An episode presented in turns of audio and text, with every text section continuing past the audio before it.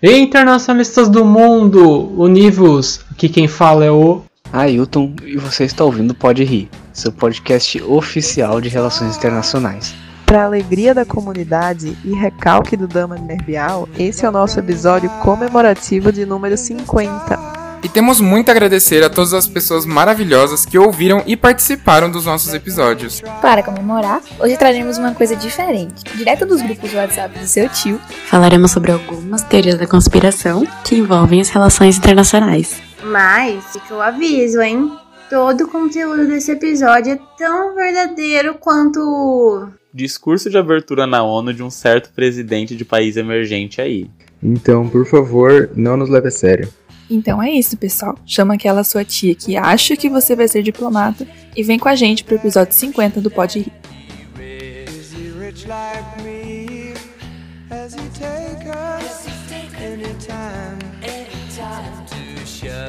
Terceira torre. Falando em torre, lembrei de 11 de setembro. Que tanto fala no meu nome. Que eu não tenho nada a ver.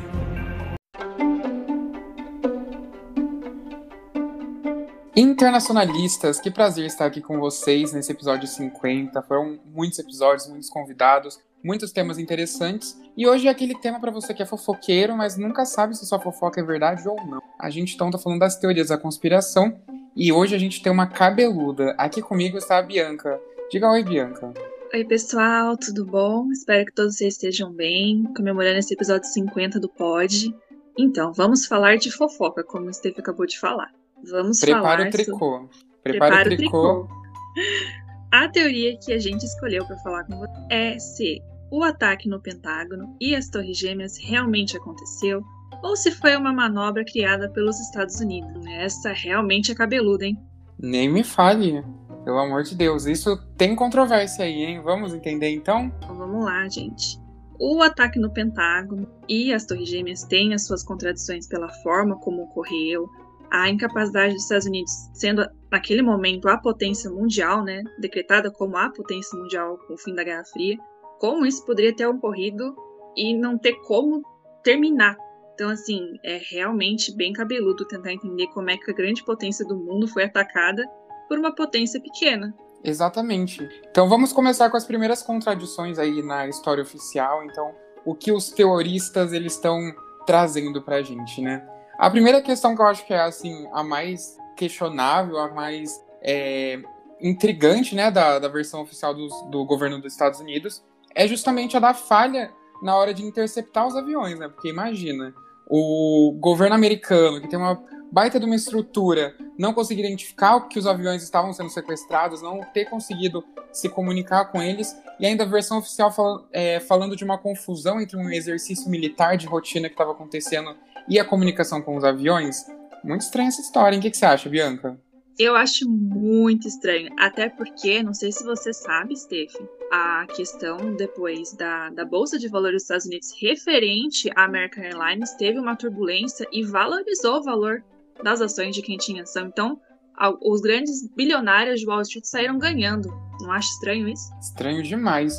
Mas estranho mesmo foi o colapso dos edifícios, né? Porque a gente está falando aí de estruturas preparadas para aguentar muita coisa, é uma estrutura realmente muito bem feita, muito bem arquitetada, que desmoronou em questão, em questão de segundos, que pegou fogo completamente, alguns, alguns, algumas partes do edifício até viraram fogo vivo, basicamente.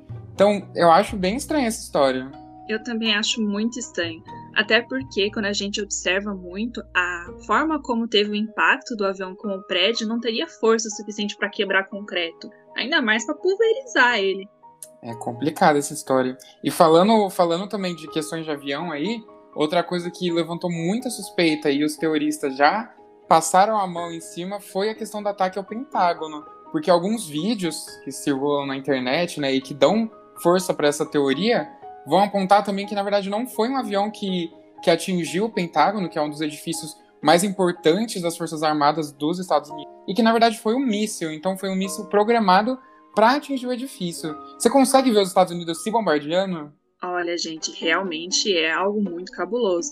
Ainda mais no Pentágono, né, que é um símbolo da questão militar dentro dos Estados Unidos. E um dos seus pilares mais fortes, né, quando a gente vai fazer um debate sobre os Estados Unidos hoje, a gente não pode falar dele sem falar sobre seu poderio militar. E ter essa ideia de que ele próprio pode ter programado um míssil é realmente muito estranho. Olha, Mas, essa né? é de perder a noite sem dormir pensando no que, que o ser humano pode fazer, hein?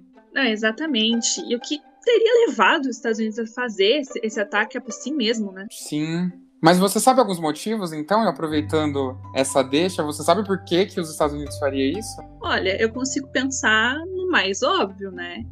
É O Afeganistão e aquela, aquela região em si é uma região muito forte em petróleo, em produção de petróleo. Então, criar um ataque a si mesmo e culpar um local em que eu posso extrair petróleo é, faz uma, uma lógica. Você não concorda? Eu acho que seria drama demais para os Estados Unidos fazer isso consigo mesmo, né? Mas quem sou eu para dizer não aos teoristas? Hoje a gente está aqui para falar deles, para dar espaço para eles brilharem. Então realmente é uma questão. E petróleo é já causou guerra, já começou guerra, já encerrou guerra. Então é aquele negócio. Quem trabalha com a ZRI tá sempre de olho onde tem petróleo, que ali tem problema. Exatamente. E essa fama dos Estados Unidos de ser um pouquinho imperialista, especialmente com aquela região, faz a gente ter assim um contato, falar assim, olha, os teoristas foram longe, mas até que tem um pouco de razão em certos pontos. Exatamente. É aquele negócio, a gente não tem como dizer não, mas as vozes das nossas cabeças dizem que sim. Então quem que a gente vai acreditar? Exatamente.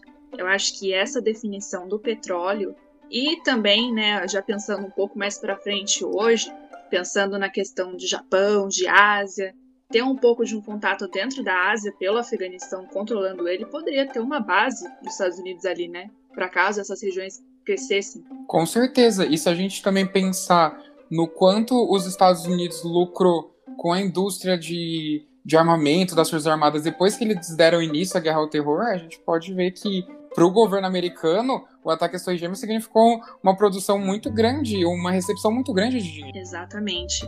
A indústria militar norte-americana é uma das que mais lucra em anos. Né? Então, assim, a gente coloca de um lado a perda de vidas, né, para duas guerras com Iraque e Afeganistão, mas por um outro lado, foi o pessoal que era rico, né, os miliardários de Wall Street ganharam muito dinheiro. Então, assim, novamente, né, é uma, é, os teoristas foram longe, mas conseguimos ver alguns pontos que poderiam ser ok. Sim, exatamente. Agora, depois que a gente teve essa conversa, o que, que você acha dessa teoria? Vamos dar nossas opiniões. Fato, mentira ou quem sabe? Olha, eu ficaria mais numa mentira. Eu não acho que os Estados Unidos atacaria a si mesmo para poder fazer guerra com os outros. No meio dessa conversa, eu fiquei num talvez num porém, mas ainda assim, como a gente sabe, a, o primeiro ataque que teve dentro dos Estados Unidos foi na parte insular, foi na Havaí, em Pearl Harbor. E olha só a retaliação que foi quando isso aconteceu. Então, assim, acho que ainda fico mais na, na mentira. E você, Steve, o que, que você acha? Ah, eu vou concordar com você. Acho que o ego pesa mais aí nessa hora. O, o ego dos Estados Unidos nunca deixaria isso passar em branco e nunca deixaria isso, nunca faria isso de propósito, né? Então eu acho que nesse momento, quando a gente pensa o ego do governo americano, eu acho que essa teoria a gente pode colocar o selinho de falsa e seguir para as outras. O que, que você acha? Eu acho também, Steve. Acho que a gente pode seguir para as outras. E para vocês, galera, a visão do Pode Rir sobre a teoria da conspiração. Se o ataque às Torres Gêmeas e o Pentágono aconteceu ou não aconteceu, a gente coloca que realmente aconteceu. Exatamente. E se você gosta desse tema, achou esse tema interessante, só voltar alguns episódios aí, a gente teve uma conversa muito interessante com o professor Andrew. Ele trouxe uma visão muito interessante sobre é, a atualidade da questão, os 20 anos do ataque às Torres Gêmeas, e foi um, uma conversa super legal e eu recomendo demais aí que vocês voltem para assistir, para ouvir, né, se vocês gostaram dessa teoria. Terceira torre. Falando em torre, lembrei de 11 de setembro. Que tanto fala no meu nome. Que eu não tenho nada a ver. Diz que quer dar um recado. Qual a sua mensagem para a Terra, Bilu? Apenas que busque conhecimento.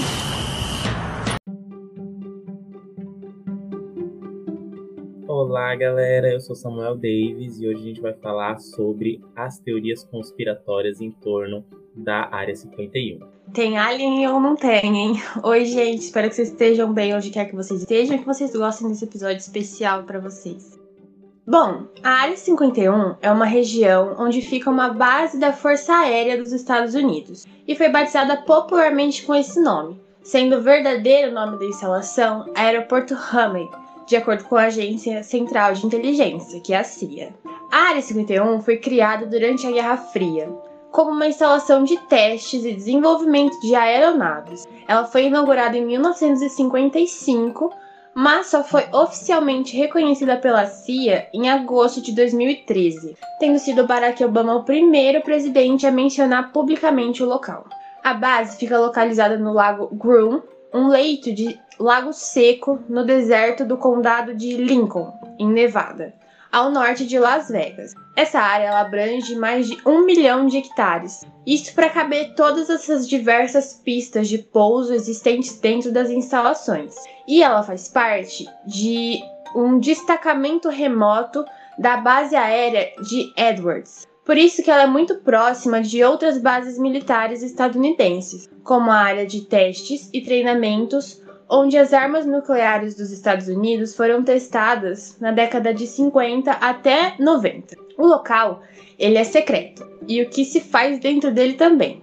O, o público geral é mantido completamente afastado da região. Tem muitos sinais de alerta, vigilância eletrônica, guardas armados. Tudo isso para manter o pessoal fora da área. É ilegal até mesmo sobrevoar sobre a região. A invasão do local, então, como a gente pode perceber, ela é completamente intolerada. E os militares se dizem prontos para defender o patrimônio, não importa como isso precise ser feito. Atualmente, as informações ainda são escassas. A ideia oficial que é transmitida sobre o local é que ele é utilizado ainda para desenvolver essas aeronaves militares de ponta. O tamanho do segredo e a proteção colocada sobre esse local desperta o interesse de muitas pessoas, que criam teorias para explicar o porquê de tanta descrição.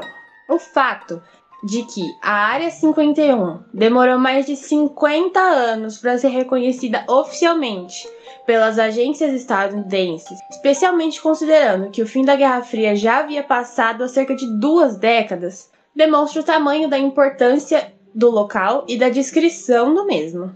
Todo esse segredo intriga muito a sociedade civil do mundo inteiro. Para vocês terem uma ideia, foi feito um evento no Facebook marcado para o dia 20 de setembro de 2019 para uma invasão do local. Mais de 2 milhões de pessoas confirmaram a participação nesse evento.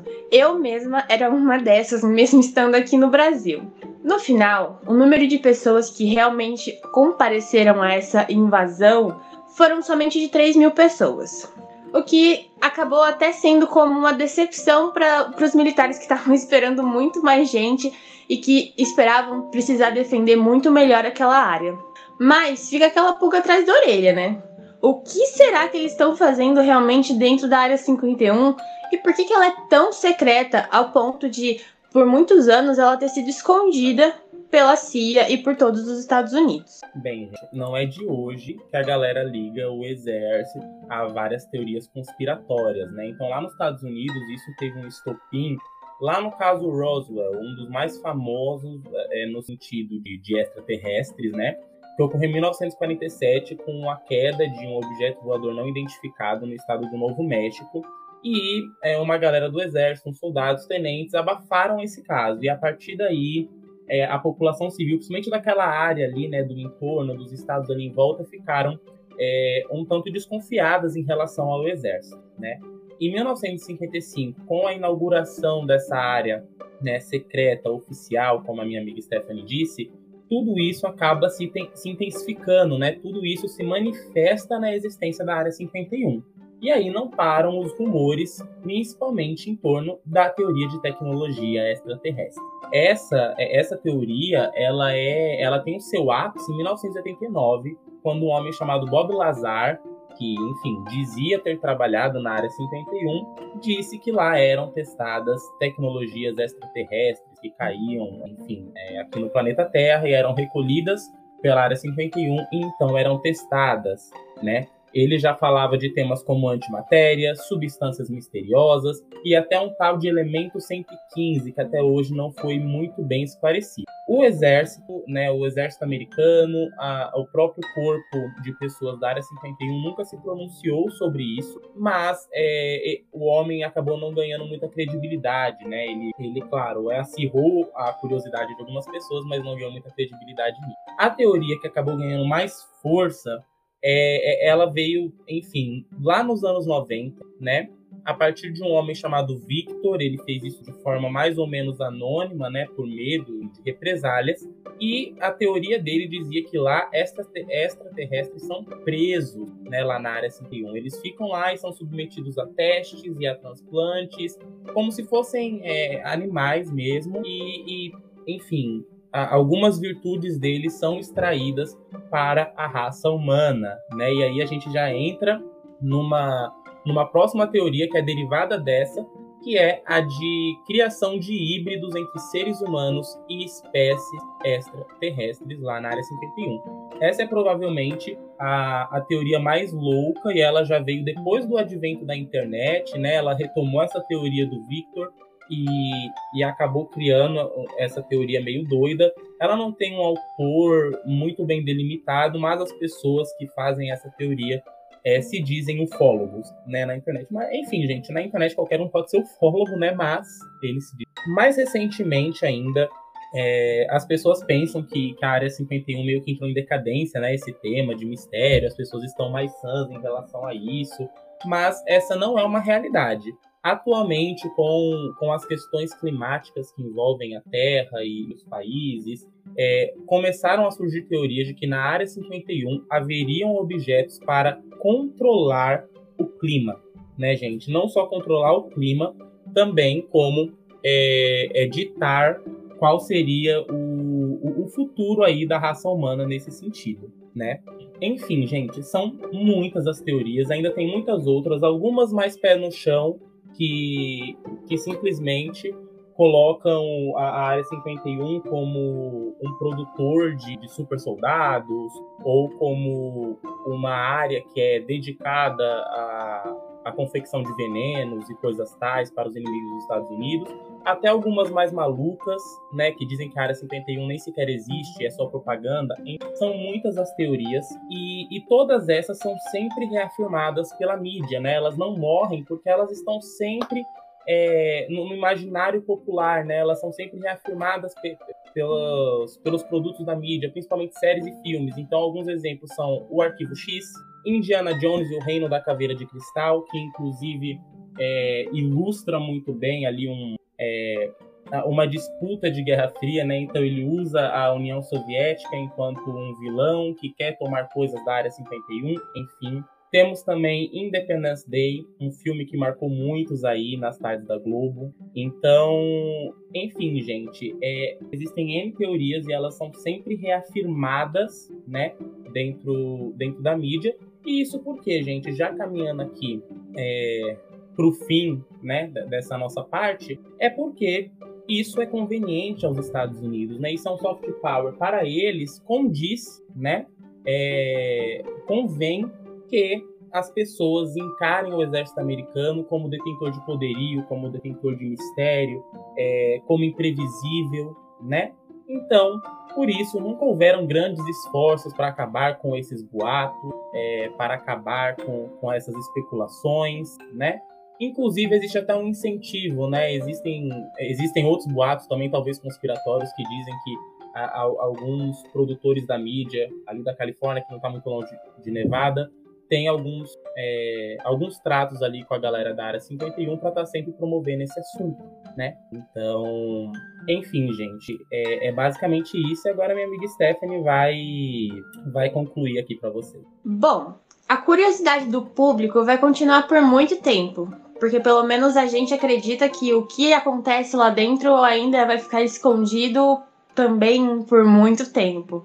E os muitos casos suspeitos que envolvem alienígenas e OVNIs entrando na órbita da Terra, a importância do estudo da NASA para a compreensão dos planetas e todos os fatos que eles podem sim estar omitindo da população civil, somada a todos esses segredos, só aumentam a força das teorias e despertam o interesse do público, especialmente aqueles que gostam muito de alienígenas. Como Samuel comentou, existem muitas outras teorias do que realmente pode estar lá dentro. A questão das armas climáticas.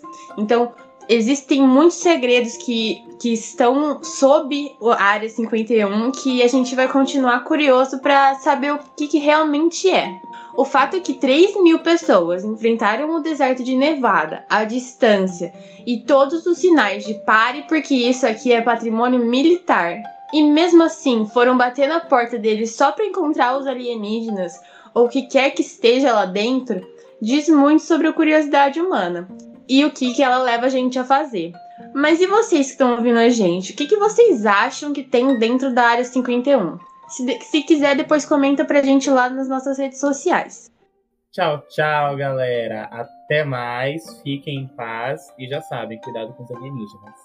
Um beijo, gente. Espero que vocês fiquem bem onde quer que vocês estejam. Que vocês tenham aproveitado esse episódio muito diferente. Espero que vocês tenham gostado dele. É um especial bem 50 mesmo. É, a gente espera que vocês tenham gostado. E assim, vamos todos juntos ao deserto chamar Demi Lovato, que eu sei que é muito ufóloga também. E a gente fica lá no meio do deserto procurando alienígena, porque vai saber, né?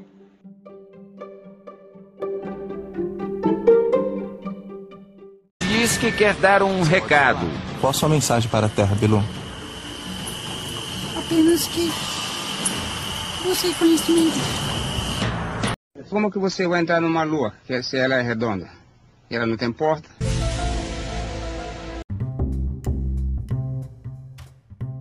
Olha, eu acho que essa lua aí, esses vídeos aí feitos com TechPix, não, não tá parecendo muito, muito, muito real, não, viu? O que, que vocês acham aí?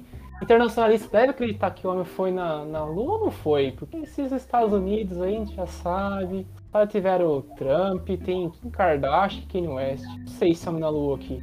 Ah, mas por, por, que a Lua, né? Assim, por que logo a Lua pra ir primeiro? Por que, que ele escolheu isso? Gente, eu acho que a versão verdadeira é muito chata. Então eu prefiro as versões do Stanley Kubrick, a Disney. Eu acho que isso é muito mais legal e divertido. É, imagina a real, deve, ter umas, umas estrelas. Será que não deve ser mais bonita? Não, é, não chegou lá e botou uma bandeira. Ai, que sem graça. Ah, eu acho que é muito mais legal pensar que foram pra Lua primeiro pra.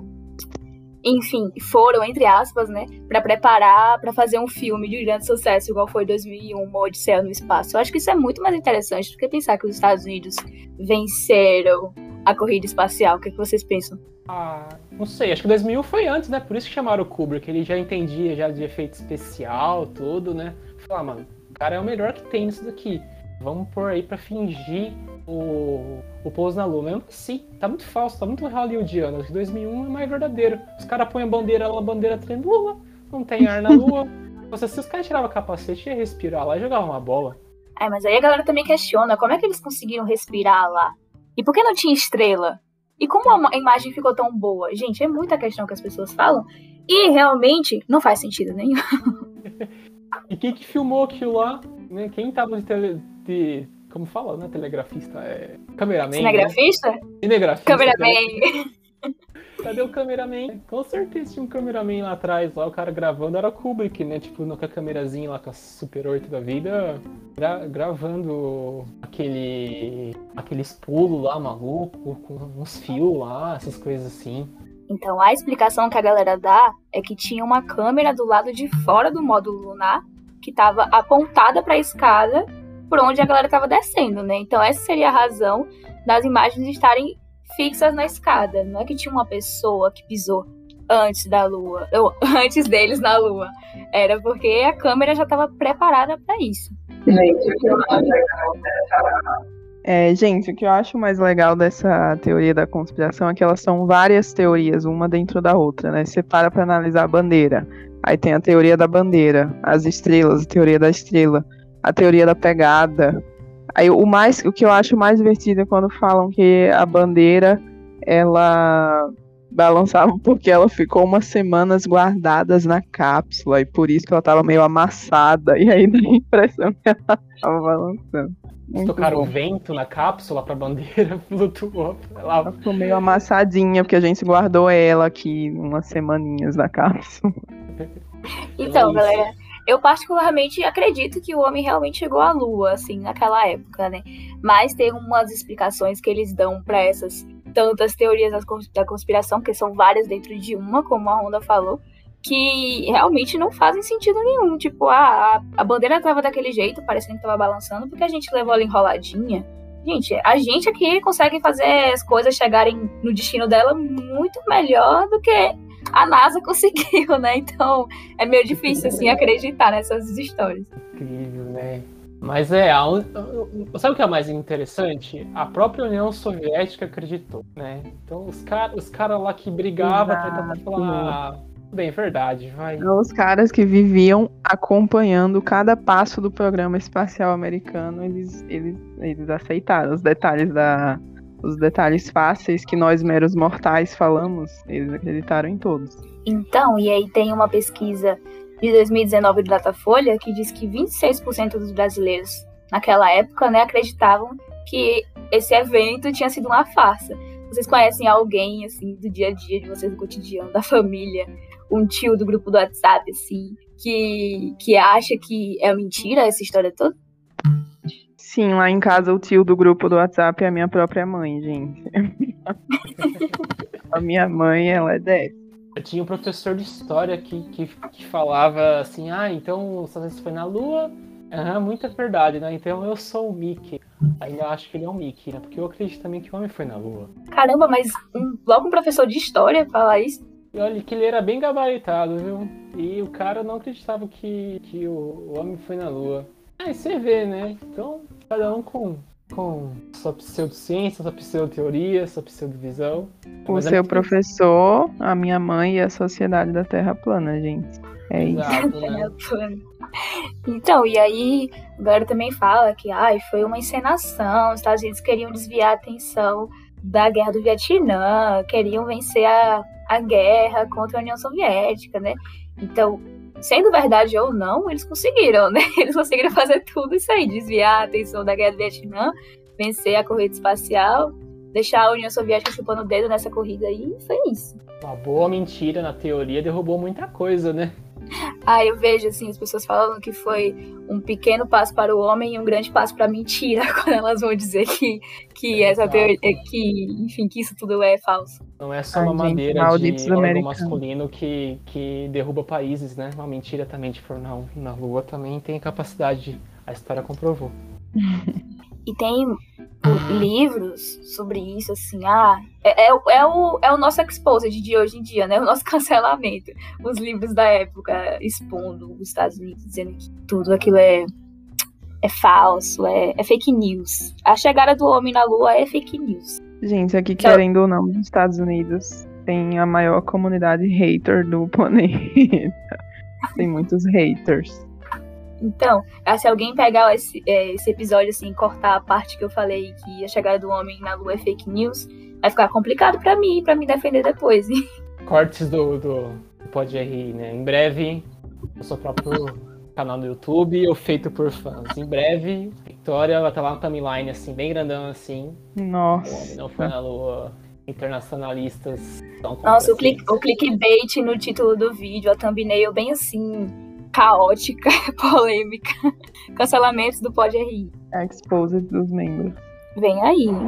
Mas e aí vocês já viram as pessoas falando, tipo, ah, se eles foram pra Lua e eles deixaram tanta coisa lá, como é que a gente não consegue ver daqui da Terra quando olha pra Lua? O que, é que vocês pensam disso? As pessoas esperarem ver as coisas que eles deixaram lá a olho nu. Eu acho que aí o indivíduo já tá muito louco nas drogas. Geral- geralmente quem, quem fala isso tem miopia, por isso que não vê. Acho que eu preciso Ou começar a falar isso, então. Exato. E também eles ficam se perguntando: ah, por que, que não vão pra Lua o tempo todo agora, então, se tem essa tecnologia pra isso? Mas convenhamos, vocês iriam pra Lua o tempo todo se vocês pudessem? Eu não, não tem internet lá, eu acho. é aquela, né? Não é porque você foi na Praia Grande no Carnaval de 2012 que você quer ir na Praia Grande no Carnaval de 2013, 14, 15, 16, 17, 18, 19 e 20. Pra você ver ficar sempre a mesma coisa. Pro homem também, né? Ainda mais se gastar dinheiro, como gasta pra ir pra Lua, né? Então, a NASA também tem outras praias pra ir. E será que eles realmente estão indo pra essas outras praias? Ou pode ser fabricação também, igual a chegada do homem na Lua? Tem que ver Eu isso aí, hein? acho que deve estar colocando os atores dele lá nos desertos de Nevada pra gravar a parte 2. Do Marte, né? Vem aí. O Matt Damon, né? Ficando preso lá. Cara, certeza que isso aí ia ser sucesso de bilheteria. Quando os cinemas estiverem bombando de novo. Se Stanley Kubrick dirigiu a parte 1, quem vai dirigir a parte 2 no Pouso em Marte? Com certeza algum membro do Pode Rir. Hum, Não vai ser eu. Alô, NASA! Como que você vai entrar numa lua se ela é redonda?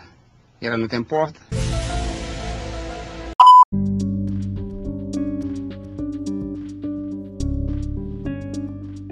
E aí, internacionalistas? Prontos para ouvirem sobre a teoria que vocês estavam mais esperando? A teoria que amarra todas as anteriores, que tá por trás de todas? eu sou Sofia e eu vim aqui com o Ailton pra gente falar um pouquinho sobre a teoria Illuminati. Oi, gente. Agora a gente vai falar sobre a teoria dos Illuminati, que tá por todo lugar que você vê, a cultura pop, tudo tá o, o triângulo Illuminati. Mas o que, que é Illuminati mesmo? Tipo, o que, que eles fazem mesmo? Ou se existe Illuminati? Bom, na verdade, existiu mesmo. A gente vai começar falando sobre, sobre essa história da parte, entre aspas, oficial da teoria, que é lá do século XVIII, na Europa, naquela contexto, na época do iluminismo. Teve um grupo na Baviera, que hoje é parte da Alemanha, que eram de intelectuais e estudiosos, muito inspirados pelo iluminismo, que eles se reuniram na sociedade secreta chamada Illuminati. Sim, é parecido com o iluminismo de propósito, porque tem tudo a ver com luz, ciência, toda essa, essa ideologia. E o objetivo desse grupo era influenciar os governos, as instituições da Europa naquele momento, para que elas ficassem em sintonia, para que elas repercutissem os ideais políticos e ideológicos do iluminismo. Estima-se que no auge desse grupo eles tiveram entre 2 mil e até 3 mil membros que faziam reuniões e tentavam adentrar os governos e que utilizavam codinomes para serem secretos, porque era uma organização secreta, mas que acabou não tendo uma influência muito ampla, muito grande. O poder deles era mais moderado, também porque eles sofriam bastante rejeição e perseguição da igreja e também do próprio Estado, que viam eles, esse grupo como uma ameaça aos valores deles, ao poder deles. Até chegou um ponto em que o Duque da Baviera, na época, ele realmente proibiu a existência dos Illuminati. E aí o grupo foi oficialmente dissolvido, vários membros foram presos, alguns escaparam, e muitos dos que escaparam acabaram se misturando também com a maçonaria, que é um outro grupo que acaba por isso sendo meio confundido com os Illuminati. E a partir daí o grupo oficialmente foi foi desfeito, mas aí também começou a surgir a teoria, foi nesse período que surgiu a teoria que o grupo na verdade ainda continuava existindo, só que muito mais secreto do que antes era. É, essa basicamente é a história, gente. Mas a gente queria chamar atenção para alguns detalhes que, na verdade, são muito importantes quando a gente vai analisar né, a nova ordem mundial, que seria talvez Illuminati, não sei. É, é muito importante a gente lembrar que os Illuminati eles nasceram realmente com esse, esse, essa vontade de revolução, de iluminismo. Eles nasceram na maçonaria. Porém, eles não é, concordavam com tudo da maçonaria, né? O criador do, dos Illuminati, eles queria, ele queria que fosse alguma coisa mais secreta, ele queria voltar com o rito da observância que tinha na maçonaria, mas já não existia mais. Então, até na sua origem, eles eram disruptivos. Eles sempre foram um grupo disruptivo e, e, que também foi o que, o que causou a falência do grupo, né? Eles estavam recrutando muitos jovens e outros grupos se sentiram ameaçados. Inclusive, assim, grandes políticos já fizeram parte do, dos Illuminati realmente, assim, descaradamente, não era segredo, como o, o Duque Ferdinand, o, o escritor, escritores, pensadores como o Goethe, desculpa aí, assassinei o nome dele, mas assim, sempre eles eram um grupo realmente de pensadores filosóficos, sim, sempre teve esse negócio da elite, mas nada assim tão violento e agressivo quanto alguns acham que é hoje, né? A partir daí, gente, nada é oficial. É, sim, houve esse, esse elemento subjetivo, houve também o elemento de elite, mas nada assim. Depois disso, é tudo extraoficial. É, e a partir daí começou essa teoria de que os Illuminatis ele, existia esse grupo secreto que manipulava os governos mundiais, a economia, que ele, basicamente eles foram culpados por assim quase todos os grandes eventos internacionais do mundo, desde a Revolução Francesa, ainda perto de quando eles existiram de verdade, até as guerras mundiais, até conflitos mais conflitos mais recentes econômicos e até tipo as teorias que a gente ouviu antes, tipo o 11 de setembro, de todas essas coisas que falam basicamente os Illuminati estão por trás de todos esses governos mundiais. Mas o que seria assim, mais ou menos, tipo, de forma entre aspas mais plausível esse grupo Illuminati? Que seria realmente um grupo secreto, uma elite que influencia governos, influencia políticas, influencia a economia do mundo para tirar algum proveito, não sei. Mas essa tipo, é a parte mais, assim, entre aspas, plausível. Mas também tem muita, entre aspas, assim, coisa de internet, de meme em volta de Illuminati, com celebridades Illuminati, todo aquele simbolismo do olho que tudo vê, todas, tipo, teorias da conspiração que vai para livro, filme. E isso tudo acabou que Illuminati se tornou uma grande parte da cultura pop, além tipo da teoria da conspiração política histórica.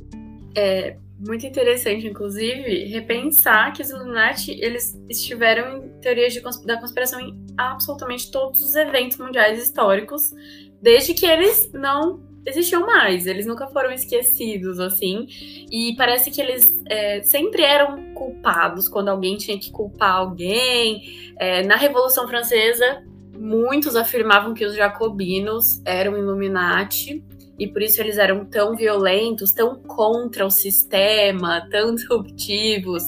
E o que existe são provas de que alguns jacobinos faziam parte, tinham relações com maçons, mas não eram Illuminati, existe muita essa confusão. É, quer dizer, pode, pode ser que sejam Illuminati, mas o que se sabe é que eles eram maçons. O que aconteceu também é que é, surgiu um livro na época se não me engano, é de um autor chamado John Robinson, que é a evidência de uma conspiração. E lá, nossa, ele traçava diversos planos, que a loja maçom tal foi aberta pelo Robespierre.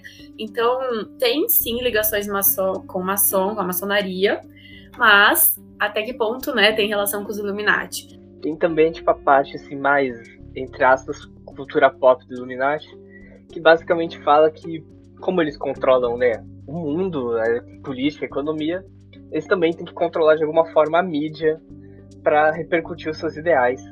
Aí entra a parte da teoria que assim fala que várias celebridades, pessoas, cantores, artistas fazem parte dos Illuminati e que botam vários simbolismos nos seus clipes, nessa, nas suas obras. Pessoas, tipo, nos filmes também, mensagens subliminares, toda aquela história do triângulo escondido em alguns Quem lugares. nunca viu Jay-Z e Beyoncé fazendo o triângulo com a mão em shows? Não faz parte da cultura pop, não tá no Twitter, hein, gente?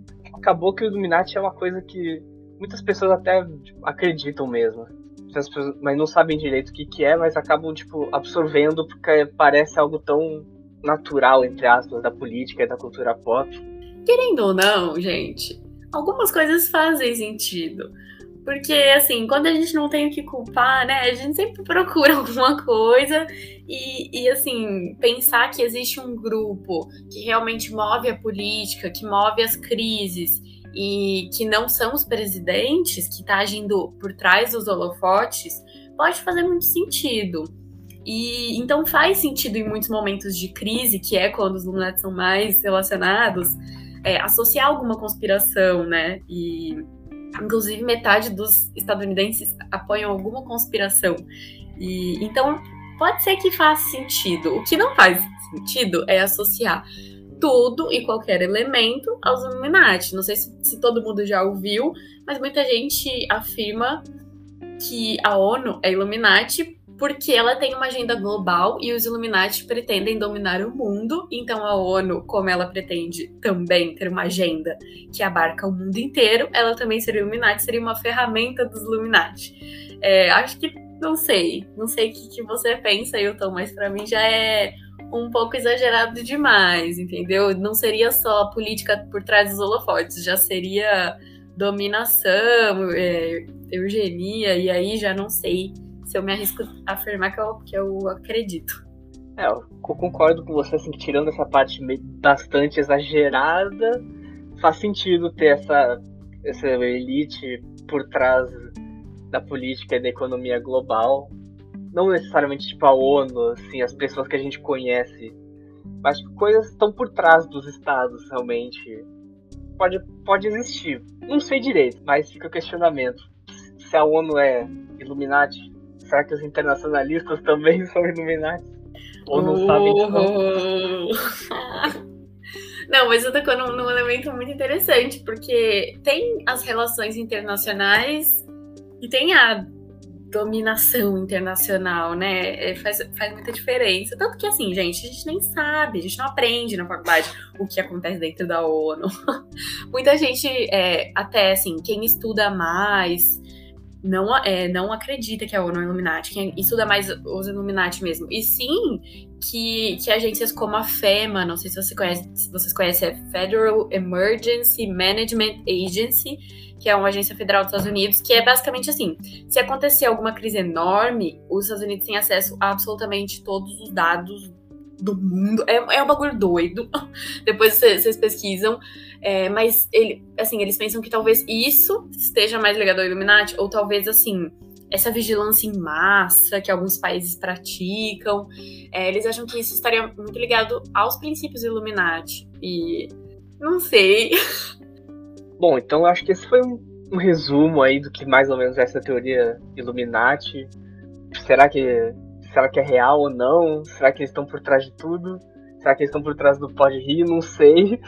Mas fica aí vocês o critério para descobrir. Muito obrigado mesmo por estar com a gente nesse episódio especial, por ouvir aqui. Hum, será que Illuminati é uma teoria tão guarda-chuva que abarca até o Pode Rir? O que vocês acham? Obrigada por acompanhar a confusão, que é a teoria Illuminati com a gente. Claro que tem muito mais que isso, mas a gente adoraria ouvir a opinião de vocês, os memes de vocês sobre Illuminati. E muito obrigada de novo e até a próxima. Tchau, tchau.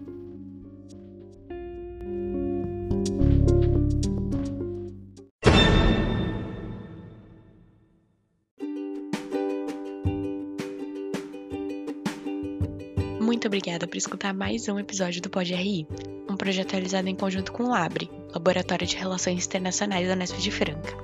Para mais informações, curiosidades, memes, episódios, siga a gente nas nossas redes sociais. Além disso, não esqueça de conferir a descrição aqui do episódio, que a gente costuma deixar alguns links relacionados ao tema da vez.